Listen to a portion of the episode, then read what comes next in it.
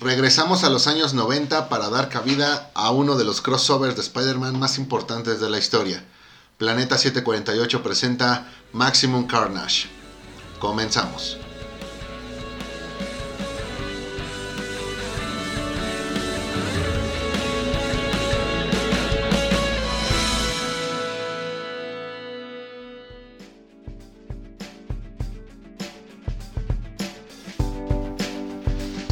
¿Qué onda banda? Otra vez nosotros en su programa Planeta 748. Como siempre yo soy Edgar y me acompaña, ya saben, el buen Moy. ¿Cómo estás Moy? ¿Qué onda Edgar? Muy bien, contento de estar aquí grabando una vez más Una este vez más. tema que es eh, interesante y creo que va a traer buenos recuerdos de aquella adolescencia, infancia.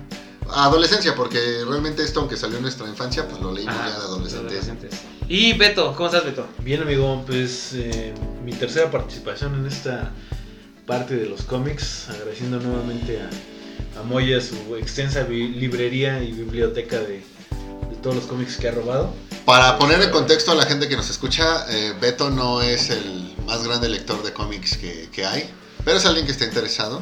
Entonces, para nuestro programa de Spider-Man de Todd McFarlane y de Old Man Logan, pues el buen Beto tuvo que ponerse a leer. En esta ocasión, hablando de Maximum Carnage, pues el buen Beto se tuvo que poner a leer el Omnibus que publicó por ahí Editorial Televisa el año 2011, 2012. Sí. Aquel que Giovanni Arevalo dijo que jamás iba a publicar. Pero bueno. Pues sí, este, como ya bien lo mencionaste, vamos a estar hablando de Maximum Carnage. Y eso porque el 11 de febrero del 92 más o menos, ¿hace cuánto? ¿29 años? Sí, ¿no? 29, casi 30 años, este, eh, dibujaron por primera vez a Carnage. Y dos años después, en el 94, si mal no recuerdo, salió este crossover entre ya lo que estaba este, Spider-Man, Venom y Carnage. Sí, recordar que prácticamente Carnage eh, es ideado igual por David Michelini a partir del éxito que tuvo Venom. Entonces, ahora sí que si algo funciona, pues trata de llevar algo nuevo con sus respectivas diferencias para que pueda funcionar. Y en este caso fue, fue Carnage, creado por, por Michelini, por Mark Bagley. Aparece por primera vez en Amazing Spider-Man 360. Ojo, 360 es como que el pequeño cameo. Ya lo que podemos hablar como una aparición oficial es un número después, Amazing Sí, Spider-Man 361. 361. Aquella famosa portada de Carnage sometiendo a Spider-Man ahí Ajá. con sus, ¿qué, qué, qué diríamos? ¿Tentáculos? Pues sí, sus. Con estas cosas que él saca. ¿no? les saca, Sí, este, como bien lo menciona, sí, tuvo un cameo antes y obviamente eh, Cassidy ya había salido igual en pequeños cameos eh, en, en, este, en historias anteriores, pero eh, bueno, nos vamos a estar enfocando sobre todo en el crossover que se publicó en el 94. Y del que hay que tener muy presente, yo no dejo la apuesta a que la película, la nueva película de Venom, Venom Con, 2, este, eh, donde el villano va a ser Carnage, y también la futura película de Morbius, sumado a que por ahí eh, Marvel está en pláticas con Sony para que pueda llegar a, a, a incluirse en más películas de este universo Sony, pueda ser el futuro de algún arco Spider-Man. O sea, que Maximum Carnage se ha llevado al, al- al cine. al cine. Pues este, hay que arrancarnos, ¿no? Primero, Beto, tú que nunca lo habías leído, ¿ya lo habías leído? ¿Qué te pareció? No, güey, no, güey. De hecho, yo creo que está más sencillo la enciclopedia completa de Salvat, güey, que esa madre, güey. Porque sí, es, es un cómic bastante, bastante largo, son 14 tomos. Eh, muy interesante, eh, la verdad me atrapó de principio a fin. Creo que la palabra que podría describir a este cómic es acción. Todo el tiempo estás viendo acción en cada uno de los capítulos. Y me gustaron mucho las ilustraciones, la historia, cómo se fue manejando. Eh, los personajes me gustaron ay, las inclusiones de algunos, otros pues obviamente no los conozco tanto, como un capa un daga, no sé. Este, inclusive un este Starfire, ¿cómo? Starfire. Este, no, no, no los conozco mucho, pero los que pues, sí conozco, pues la verdad fue muy agradable verlos ahí. Eh, todo esta, este ambiente que a pesar de que no, no es tan gráfico en, en- en las ilustraciones, te deja este sentimiento de todo lo que están haciendo, toda esta masacre que está dando a, lo largo de la ciudad de Nueva York. Y pues sí, te da la incertidumbre de qué va a pasar, ¿no? Ya no es un solo round, sino son varios que se avienta este Spider-Man con diferentes este, aliados, ya sea un Venom, una gata negra, donde no sabes este, qué es lo que va a suceder porque siempre tienen que irse y, y, pues retomar, ahora sí que agarrar otra vez impulso, porque en cada una de, las, de los enfrentamientos terminan pues vencidos en la mayoría de las veces. Entonces muy muy interesante, muy bueno, la verdad le agradezco mucho a mi buen amigo Moy de haberme prestado este cómic, que creo que es algo icónico, que, que conocí el nombre, este, una de las portadas que es la última del, del tomo 14, la ubiqué por una Pepsi Card que tenía mi hermano. Maximum Carnage. Este, entonces, este, sí, sí, bastante, bastante agradable la historia y pues sigamos, sigamos. Creo que antes de hablar bien, de la historia, creo que sí hay que poner algunas eh, cosas un tanto claras. Eh, obviamente hablamos ¿no? de que el Venom funcionó demasiado y Carnage uh -huh. vino a funcionar todavía el, al, al, doble. Me parece que esta historia es un campo de pruebas para ver si los cuatro equipos creativos de estos que eran los títulos más importantes de Spider-Man, hablo de Amazing, Spectacular, eh, Spider-Man así a secas, aquel título que empezó Todd, Todd McFarlane y eh, Web of Spider-Man que los cuatro pudieran trabajar de manera coordinada para lo que, para lo que después vendría siendo la, la, saga del clon. También ver que el evento como tal funcionó para la creación de un título más, que fue Spider-Man Unlimited. Eh, donde pues, el número uno es el inicio de este crossover y el número dos, eh, tres meses después, es el, el, final. Después, bueno, con esta misma... Eh, con estos periodos de, de, publicación, pues siguió trabajando algunos otros temas que a lo mejor pues sí eran, eh, ¿cómo decirlo?, de un corte pues importante uh -huh. y que requerían puntualmente esa, esa atención. Sí, aquí este, bueno, el ron total fue escrito por eh, Tom, de, Tom DeFalco, eh, Demetis, Howard Mackie, David Michelani y Terry Cavanagh. Y bueno, fue ilustrado por varios artistas, entre ellos Al Buscema, Mark Bagley, eh, Sabiuk, Ron Lim y Tom Lai. Eh, yo recuerdo este, este crossover. Te voy a ser sincero, yo no lo leí cuando salió, porque salió en el 94. O sea, era muy difícil conseguir 14 tomos de 5 diferentes este, runs de Spider-Man en ese entonces. Lo, lo leí ya, como tú bien lo dices, de adolescente. Y creo que es una de mis historias favoritas o de mis crossovers favoritos que supo hacer eh, Marvel en, no como un mega evento, sino como lo que es en realidad un crossover, ¿no? O sea, el que eh, diferentes héroes se interlazan, pero en una sola serie. No como tal ahorita que, que, que ya todo se... Cada mega evento tiene su, propio, su propia miniserie. Es algo que me gustó demasiado en ese entonces. Fíjate que algo con lo que también me quedo es obviamente todo el, el impacto que tuvo en, en los medios. O sea, no por nada, incluso casi 20 años después aquí en México tuvimos esta polémica, como lo mencioné al, al arranque, de, de, que muchos fans lo pedían y que pues, el editor Giovanni Arevalo no lo quería publicar. Entiendo, después de haberla leído un par de veces, el, el por qué no. Creo que sí trae la historia por ahí algunos, a, algunos detalles que sí la vuelven un tanto eh, sobrevalorada. Uh -huh. Pero también el impacto que tuvo, porque a partir de aquí empezaron a, a crearse demasiados, o sea, el, el, concepto de Carnage se empezó a usar en, en, demasía. Y el ejemplo más claro, pues, bueno, creo que fue este videojuego de, de Super uh -huh. Nintendo que salió con el cartucho en, en, en color rojo. rojo. Si mal no recuerdo, solamente fueron ese y, el, y la versión de, de Doom los únicos que salieron en ese, en ese color. Ya de ahí, bueno, como dato extra, por ahí llega a haber un juego de Barbie en color rosa uh -huh. y aquel de Killer Instinct en, color negro. Bueno, pues este, entrando de lleno a la historia, ¿qué les parecieron los personajes? Hay villanos, obviamente, entre los villanos tenemos a lo que es Spider-Man, este Black Cat, Capitán América, eh, Capa y Daga, Iron Fist, eh, Morbius, eh, Starfire y al principio yo creí que era este, Spawn, pero no, ya luego este, me enteré de que era Nightwash. Y de los villanos, pues tenemos obviamente a Carnage, a Shriek, a Doppelganger, a Hobgoblin y a Carrion. Fíjate que me parece que fue simplemente un roster que por ahí generaron a partir de lo que necesitaba el momento. En el caso de los villanos, obviamente para esta familia de Carnage inspirada pues, en, la, en, la, familia Manson, necesitabas a villanos con ese corte siniestro uh -huh. y definitivamente pues, un Carrion, un Doppelganger, eh, de, de Mogoblin, pues los cumplían a la, a la perfección. El caso de, de Shriek quizás sea el menos el, que menos se acopla, pero creo que en el transcurso de la historia pues supieron darle un lugar para que se le pudiera reconocer. Respecto a los héroes, quiero pensar que únicamente, eh, ahora sí que todo el, el repertorio de personajes de Spider-Man pues, es el que se tenía ahí como que a, a la mano, o sea, te hablo de un Venom, te hablo de la gata, eh, y de ahí en fuera a lo mejor pensar en villanos que quizá en ese momento pues sí necesitaban como que una mayor participación para que quedara clara su importancia en el universo Marvel. Te hablo de, de Deadlock, te hablo de Iron Fist, uh -huh. eh, Cloak y Dagger, donde para aderezar y ya como complemento así de, pues mira, esto realmente sí tuvo una eh, repercusión a escala mayor, ahí terminas metiendo al, Capitán América. Pero fue bien utilizado, ¿no?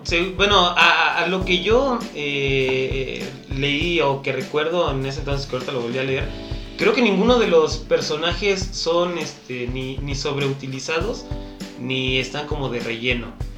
Eh, creo que todos se les da la importancia o el protagonismo que se les debería de dar. No hay ninguno que te llegue a, a decir, güey, este eh, le quitó el protagonismo a, un Spider-Man, a un Carnage, a, a una Shriek. Eh, creo que todos lo supieron utilizar muy bien. Y eso es algo hasta cierto punto raro porque entre tantos escritores que se pusieran de acuerdo para, para hacer una buena historia, eso es algo muy difícil. Sí, aquí nada más considerar, tenías una historia eh, de Spider-Man uh -huh. con Venom y Carnage y ellos tres obviamente son los, los pilares de la, de la historia. Pero sí, ya también se había tenido, por ejemplo, en, en las primeras apariciones de de Carnage en el 362 y 363 salían los tres juntos. O sea que es una fórmula que ya se sabía que, que, iba a generar ganancias, que iba a funcionar. Entonces creo que aquí lo hicieron, eh, como tú bien lo dices, a, a, una escala más grande, con personajes tal vez, por ejemplo, no, no es mala la inclusión de Iron Fist. ¿Y cuando lo has visto en algún otro mega evento que, que tenga la, la, importancia que, que tuvo aquí en, en Maximum Carnage? no se digo, me ocurre ninguno. O sea, te digo, sí lo supieron utilizar bien a todos los personajes que salen. No hay ninguno que digas es, es este personaje de relleno. Beto. Pues fíjate que algo que me gustó mucho también de, de, toda esta parte de los personajes es que está muy bien marcado. Yo de hecho lo clasificaría como en tres, en tres secciones. Una que son los héroes, que están muy, bien definido.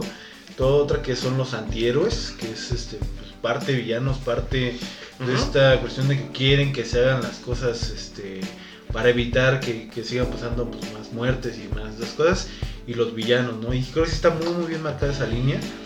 A fin de cuentas lo, los, los, escritores, bueno, digamos que la persona que ideó toda esta, toda, toda esta serie de, de, capítulos, sí tiene muy bien clara la idea de dónde quiere llevar cada uno de los personajes, ¿no? Algo que creo que no había leído en ningún otro cómic es toda esta parte del, se podría decir que de la esencia de Peter Parker, todo lo, lo bueno que tiene este personaje, aquí lo explotan pero al, al máximo, ¿no? Este, esta duda que tiene a lo largo de toda la historia de si está haciendo bien, si necesita ir o cruzar la línea. Creo que es algo que al final, inclusive, de hecho, de, del cómic viene una frase muy chingona que creo que está escrita por Stan Lee y te deja hasta, no sé, a mí me, a mí me dejó, me dejó como la película del Capitán América en su momento, que dices, pues sí, ¿no? O sea, a veces hay cosas, o bueno, hay cosas que pues, pueden tratar de sacar lo peor de ti, pero tú tienes que mantener firme a tus ideales, ¿no? Entonces, me gustó mucho, o sea, es una historia de Spider-Man que te muestra todos los ideales que maneja este personaje y el por qué Stanley también lo quería tanto, porque era su personaje favorito. No solamente eh, porque él ha sido su creador, sino por todos los valores que manejaba este, y cómo los aplicaba, ¿no? Qué bueno que lo mencionas porque uno de los puntos donde creo que Maximum Carnage se dedica a, a definir es el cierre de estas dudas existenciales que por ahí trae Spider-Man, como bien mencionas, sobre eh, dar ese salto o no, o sea, seguir leal a todos los valores con los que él desarrolló su etapa superheroica, o dar ese salto pues a empezar a romper un poco las, las reglas. Ya lo habíamos mencionado cuando hablamos del Spider-Man de, de Todd McFarlane, donde eh, Todd se dedicó como que a sembrar esa, esa semillita. Después de la salida de Todd, se, el tema como que se pierde un poco, sin embargo aquí parece ser que fue como que ese punto de eh, vamos a, a, concluir lo que empezó Todd en, en, su etapa, pero que definitivamente es algo que no, no queremos. Y qué mejor uh -huh. que de la mano de personajes que realmente lo hayan puesto a dudar sobre esos métodos para concluir cuál es la, la esencia de, de Spider-Man y el deber ser para con este personaje. Sí, y sobre todo porque empieza aquí a marcar un, una era donde Venom deja de ser un villano, así como yo lo veo, y se convierte como en un antihéroe. Eso es algo que también a mí me ha gustado demasiado. Eh, el, el, hecho de que, obviamente, como un personaje tan, tan popular, llegó un villano que se puede decir que es su hijo, eh, mucho más sádico de lo que pudo llegar a ser Venom. Entonces, el, ah, creo que en esta parte se empieza a marcar como, como la, la, llegada del antihéroe que fue Venom, que ahorita todavía lo sigue siendo. A final de cuentas, creo que eso es lo que planteaba Todd hacer con, con Spider-Man, un antihéroe. Y aquí lo, lo, dejaron bien marcado. Eh, Spider-Man sigue siendo el héroe y Venom toma la, el papel de antihéroe. Y obviamente este, Carnage como uno de los, este, de los mejores villanos de, de Marvel, sobre todo por muy encima de Doctor Doom. O sea, o, o sea Doctor Doom, oh, Doctor Doom, este, aquí que, que, que lo, lo, venció este, la, la, chica ardilla y Carnage hasta, hasta arriba. aquí, aquí también, bueno, para ponernos en contexto, yo lo he dicho varias veces, Doctor Doom me parece el mejor villano, no solo que ha dado Marvel, sino toda la industria de los, de los superhéroes. ¿Los superhéroes? Ajá, pero bueno, resulta ser que yo grabo este programa con dos personas que no, no están de acuerdo. Uno dedicado totalmente a a destruir este argumento y otro que pues nada más le gusta seguirle la, la corriente. la corriente. Ajá. Pues sí, digo, lástima, pero eh, sí, eh, ¿qué, ah, bueno, les quería hacer esa pregunta, ¿qué personajes a ustedes les hubiera gustado ver dentro de este crossover? Fíjate que en realidad creo que no había más de dónde, dónde rascarle. A lo mejor llevar a, a, a que esta historia incluyera, por ejemplo, un un Iron Man o un Thor ya veces sido demasiado. Creo que Ajá. hay villanos para cierta clase de personajes y no imagino a, a Carnage enfrentando pues a, alguno de estos dos. Pienso que aquí hubiese caído excelente, excelente Ghost Rider uh, o Wolverine, pero ya habría sido como que sobreutilizar demasiado el, el, concepto. O sea, algo que de por sí ya iba a vender bien, pues era como que meterle más elementos con los que realmente no es que hubieses alcanzado el doble o el triple de, de, de, de consumismo, simplemente pues nada más hubieses elevado un poco más los, los, números. Creo que el aporte hubiera sido interesante, sobre todo porque Maximum Carnage es una historia que creo que cuando eres eh, adolescente o eres primerizo en los cómics es algo que consideras que tienes que leer, pero que pasados los años, cuando ya has visto demasiadas historias, cuando ya te saliste de Marvel y ya empezaste a leer algunas otras cosas, ejemplo, no sé, un, un Sin City, ejemplo, un, un Watchmen, pues te das cuenta de por ahí varios detalles que sí terminan convirtiendo a Maximum Carnage en una historia para, para adolescentes, algo que ya en su momento como adulto ya no logras eh, entender o apreciar. No es lo mismo leerlo Ajá. cuando realmente estás recibiendo todo a cuando ya tienes un ojo un tanto más, más crítico. Más, eh, eh, es que sí y no, ¿por qué? Porque, o sea, como bien lo mencionas, un Watchmen, un este, B de venganza, eh, son escritos eh, no pensando en la acción o en el, obviamente en el marketing de lo que se puede llegar a, a hacer con, con, todo lo de Marvel, con todo lo de DC, sino que son eh, historias que te hacen pensar. Pero en esta eh, creo que sí funciona muy bien porque, como bien lo dice Beto, este, le da la importancia a Spider-Man de cómo él se comporta y los valores con los que fue creado. O sea, dejando de lado las dudas que pudo plantear este Todd, Todd eh, aquí en esto fue cimentado como un, un, superhéroe, un héroe de buen corazón, como lo, lo, lo, es este Batman, como lo es Superman, como lo es Capitán América. Creo que eso lo deja muy en claro. Y también creo que marca la, la distinción entre que, pues sí, en el universo de, de, de Marvel también hay eh, asesinos, como lo puede llegar a ser Cletus Cassidy, que son personas sádicas que nada más se dedican a hacer el, eh, el caos por, por hacerlo. Es, es algo que a mí me gusta mucho del personaje. Sí, estoy de acuerdo, no por nada el buen Cletus fue el elegido para ese crossover, ese primer crossover entre Batman y, y Spider-Man, Ujú. en el que los villanos pues eran el Joker y era, y era Carnage. Donde fíjate que también queda, y a manera de paréntesis, queda un poco reflejado pues el estilo de cada uno. Eh, rápido, un, un poco de spoiler, en la historia eh, resulta ser que Carnage es admirador del Joker, pero se decepciona un poco al ver que los métodos de Joker son totalmente inversos, o sea, van hacia el mismo lado, pero son inversos en cuanto a- al cómo con respecto a los de, a los de Carnage. Sí, sí, sí. Este, Beto. Pues mira, yo opino que estuvo bien que se mantuviera como que en esta parte de, digamos, del universo, mm, bueno, el microuniverso de esta parte de Spider-Man, con personajes que son pues, de ma- mayor relación o de mayor relevancia en todos los cómics de Spider-Man, que haber incluido a lo mejor a, a, no sé, eh, los Vengadores en un papel un poquito más grande. Creo que esa participación que tuvieron estuvo bastante bien de justificar cómo se hizo toda esta pues eh, aprehensión, por así decirlo. Este, porque también, digamos, eh, si incluyes demasiados personajes, pues pasa lo que pasa en otras historias, ¿no? Que le quita protagonismo y que también este eh, eso o que la historia se vuelve como muy redundante o algo aburrida, ¿no?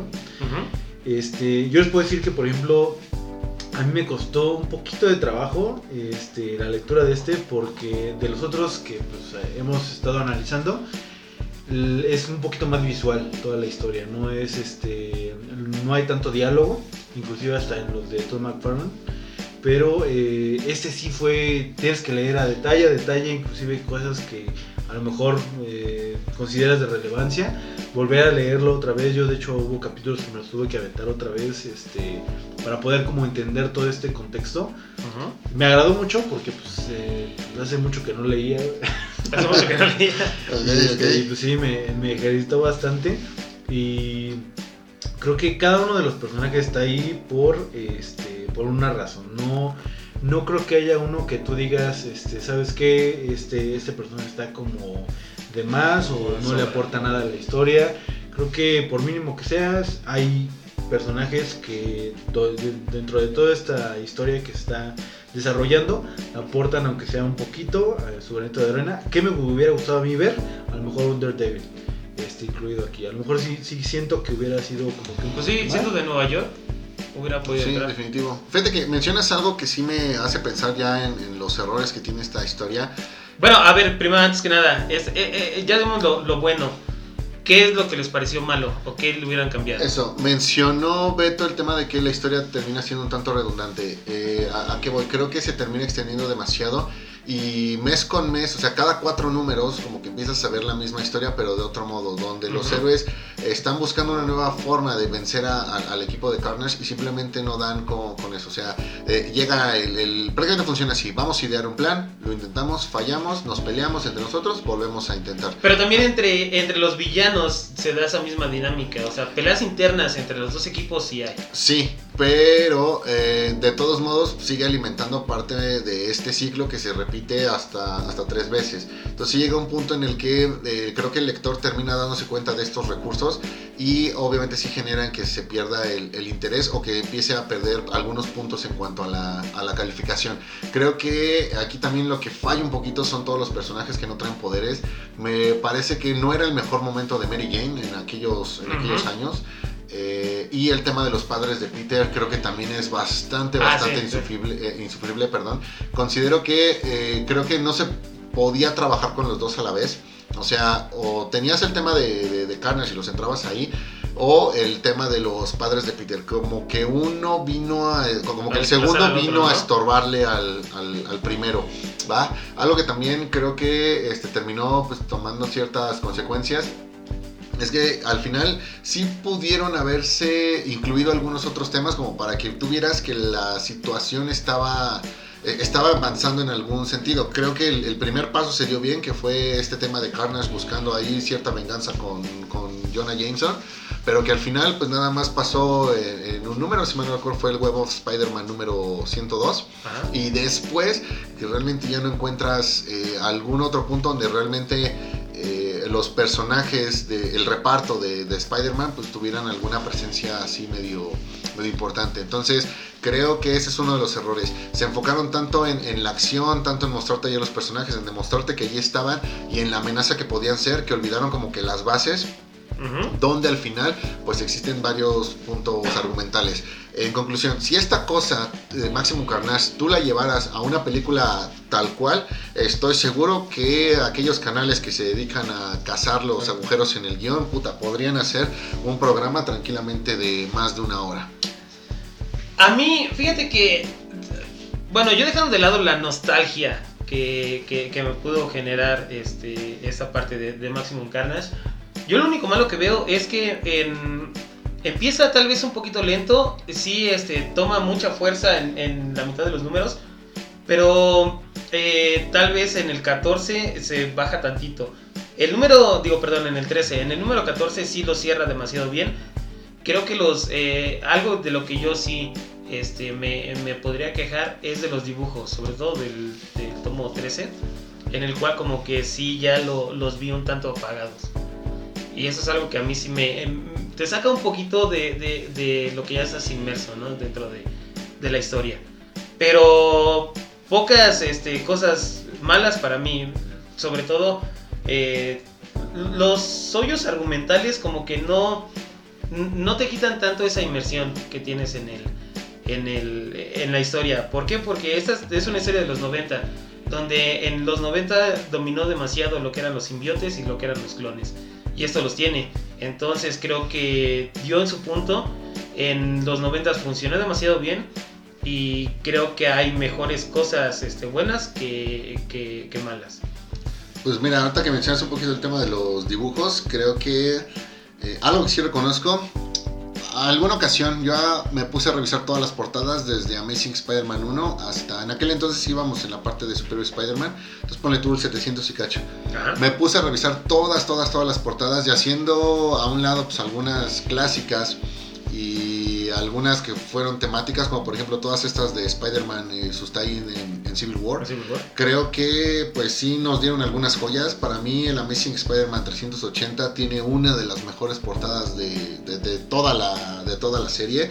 Sin embargo, después cuando revisas lo que fueron las 14 portadas de, de- de todos los números en, en Maximum Carnage, te vas a encontrar que pues, hay algunas que son bastante, Bastante- bastantes parecidas. Incluso no, no, no necesariamente de la, misma, de la misma serie.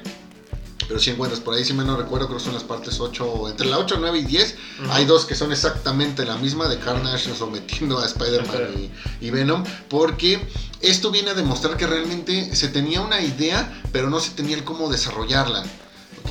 Y ahora, cuando tú revisas los datos eh, acerca de que supuestamente Carnage y, y sus seguidores mataron al, al 30% de la, de la población de Nueva York, te quedas así de, órale, va, qué buen número. Y después cuando ves que en las consecuencias, pues todo el mundo lo ve así como que normal, pues es como que, oye, güey, no, o sea, date cuenta, prácticamente es como si el chasquido de Thanos hubiese aplicado nada más en Nueva York. Oye, güey, esto debió tener una consecuencia todavía más, Más ma- más fatídica y, y no, aquí nada más, pues ya acabó, ya vencimos al villano, tan, tan. Esas son las cosas por las que los detractores de Maximum Carnage tienen argumentos para dar a diestra y siniestra. Entonces, no considero que sea una gran historia. Sí es icónica, sí es memorable, sí se le guarda cierto eh, cariño, se, le- se le tiene cierto respeto, pero al final no la puedes poner como una historia bien hecha.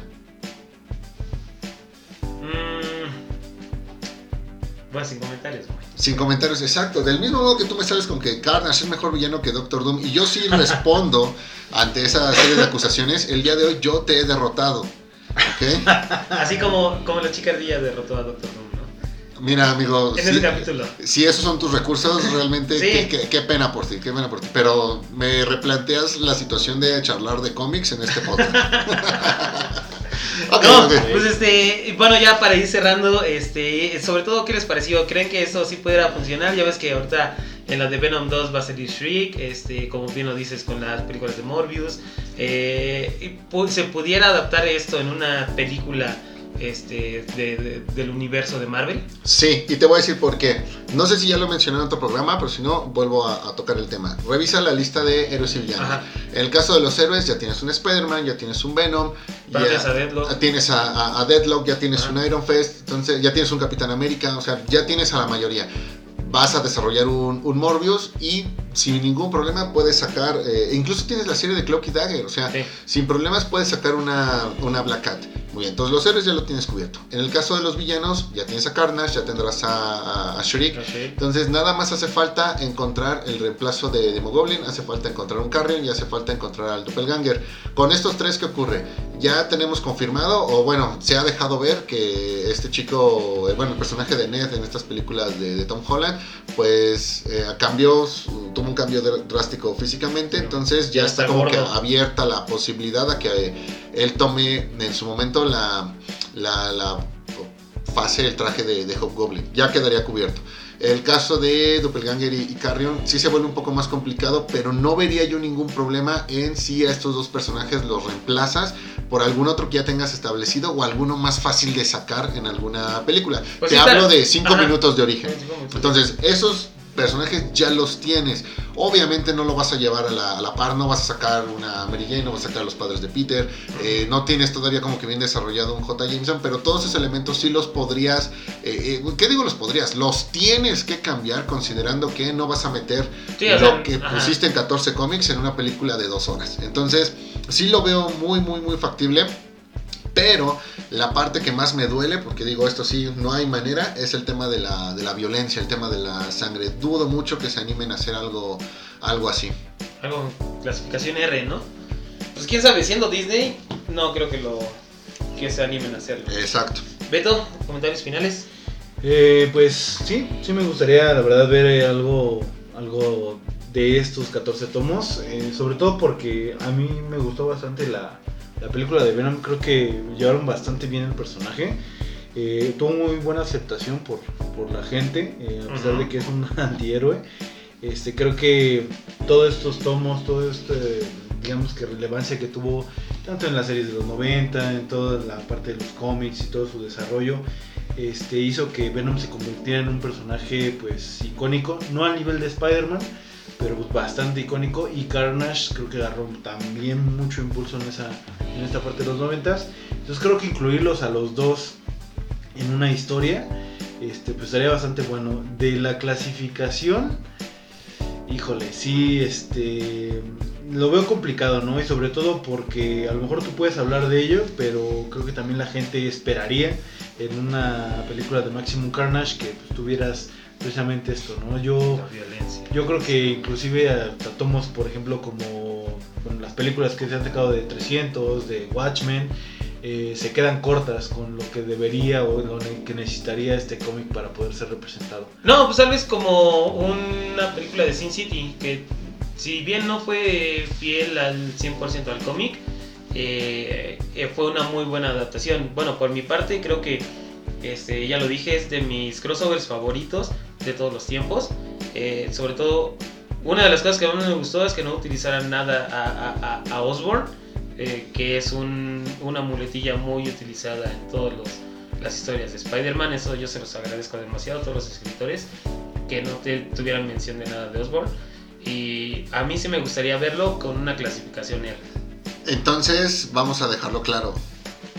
Tendremos fe en que una película de Maximum Carnage va a funcionar únicamente si la dirige, si la dirige Matthew Vaughn, el director de, de. Si él toma el mando, que es un excelente director en cine de, de violencia, eh, va a funcionar. Y, y si por ahí de vez en cuando se da una vuelta por, por, por la producción Quentin Tarantino, Sí, entonces créanme que vamos a estar totalmente tranquilos. Lo que nos muestren podrá no parecerse Maximum Carnage, pero entonces la violencia se va a agradecer. Entonces, Sí, sí. pues espero que por ahí los productores, que yo sé que sí escuchan el programa, espero que los productores de Disney, bueno, tomen ahí un poquito de cuenta nuestras recomendaciones. nuestras recomendaciones. Ya, ya llevamos dos, este, dos buenas ideas, esperemos que sí las tomen en cuenta. Sale, ahí les encargo. Va, y si tienen dudas, yo sé que dentro de la gente que nos escucha también están ahí conocidos de los productores de Disney. Díganle a sus cuates con toda confianza, oye, güey, escuché este pedo, ¿cómo ves? Me parece una buena idea. ¿Sale? Sí, este. Bueno, pues llegamos otra vez al final de este programa. Muchísimas gracias, Moy, por, por iluminarnos en este programa de Maximum Carnage. Pues también, Beto, como un buen este, lector de cómics, que no haces nada más que leer cómics. Este, muchísimas gracias, güey. Este, bueno, yo también les agradezco a todos. Ya saben, banda, síganos en nuestras redes sociales, Facebook, Instagram. Y pues sin más, nos vemos la próxima. Nos vemos. Uh. Cuídense, pandilla. Bye. Bye.